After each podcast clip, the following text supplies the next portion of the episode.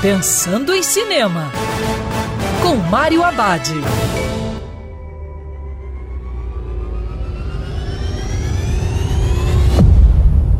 Olá, meu cinéfilo, tudo bem?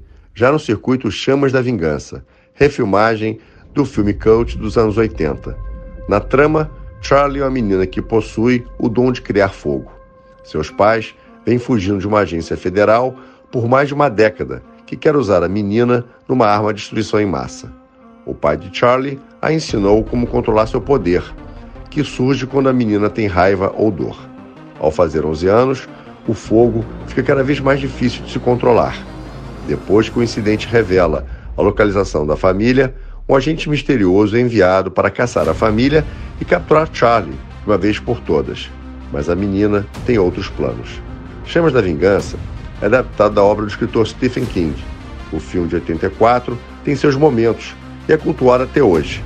E apesar de mudar algumas coisas da história, o remake não consegue ser inovador. É mais do mesmo, sem atingir a qualidade do primeiro longa. O mais indicado é assistir ao filme original. lembrando que o cinema é para ser visto dentro do cinema. Quer ouvir essa coluna novamente? É só procurar nas plataformas de streaming de áudio. Conheça mais dos podcasts da Band News FM Rio.